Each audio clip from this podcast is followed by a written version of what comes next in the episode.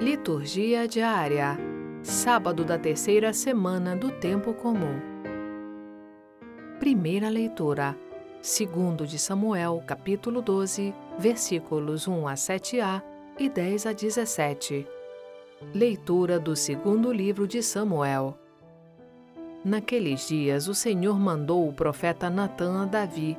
Ele foi ter com o rei e lhe disse: numa cidade havia dois homens, um rico e outro pobre. O rico possuía ovelhas e bois em grande número. O pobre só possuía uma ovelha pequenina que tinha comprado e criado. Ela crescera em sua casa junto com os seus filhos, comendo do seu pão, bebendo do mesmo copo, dormindo no seu regaço. Era para ele como uma filha. Veio um hóspede à casa do homem rico e este não quis tomar uma das suas ovelhas ou um de seus bois para preparar um banquete e dar de comer ao hóspede que chegara. Mas foi, apoderou-se da ovelhinha do pobre e preparou-a para o visitante. Davi ficou indignado contra esse homem e disse a Natã: Pela vida do Senhor, o homem que fez isso merece a morte. Pagará quatro vezes o valor da ovelha por ter feito o que fez e não ter tido compaixão.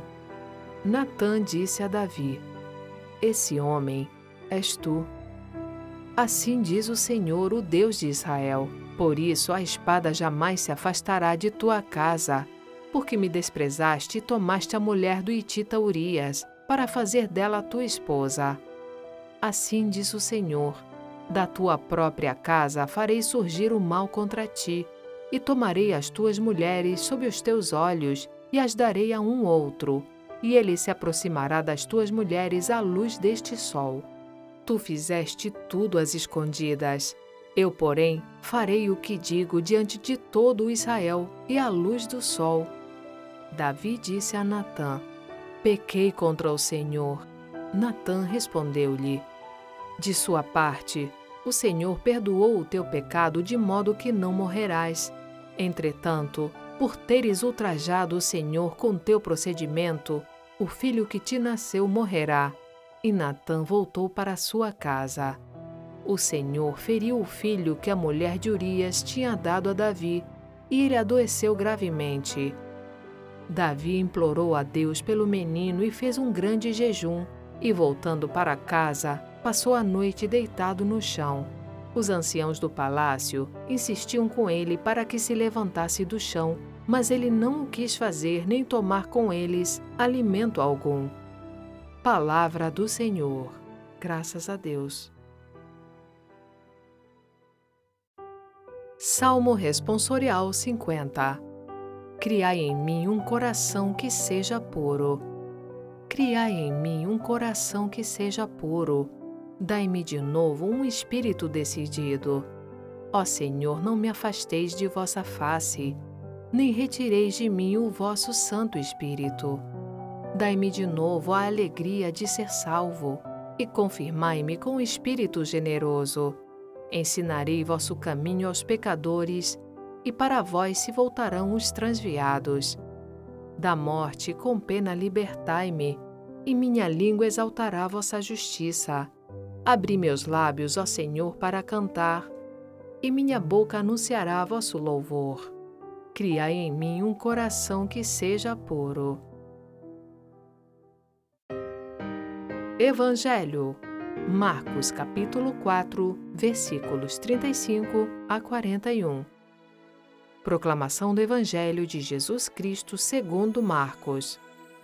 Naquele dia, ao cair da tarde, Jesus disse a seus discípulos: Vamos para outra margem. Eles despediram a multidão e levaram Jesus consigo, assim como estava na barca. Havia ainda outras barcas com ele. Começou a soprar uma ventania muito forte e as ondas se lançavam dentro da barca, de modo que a barca já começava a se encher. Jesus estava na parte de trás, dormindo sobre um travesseiro. Os discípulos o acordaram e disseram: Mestre, estamos perecendo e tu não te importas? Ele levantou e ordenou ao vento e ao mar: Silêncio, cala-te. O vento cessou e houve uma grande calmaria. Então Jesus perguntou aos discípulos: Por que sois tão medrosos? Ainda não tendes fé? Eles sentiram um grande medo e diziam uns aos outros: Quem é este que até o vento e o mar obedecem? Palavra da salvação. Glória a vós, Senhor. Frase para reflexão: Com a oração, contando que seja humilde, confiante e perseverante, tudo se alcança. Santo Afonso de Ligório. Obrigada por ouvir a liturgia diária conosco. Você pode acessar a liturgia diária e orações em áudio no site voxcatolica.com.br.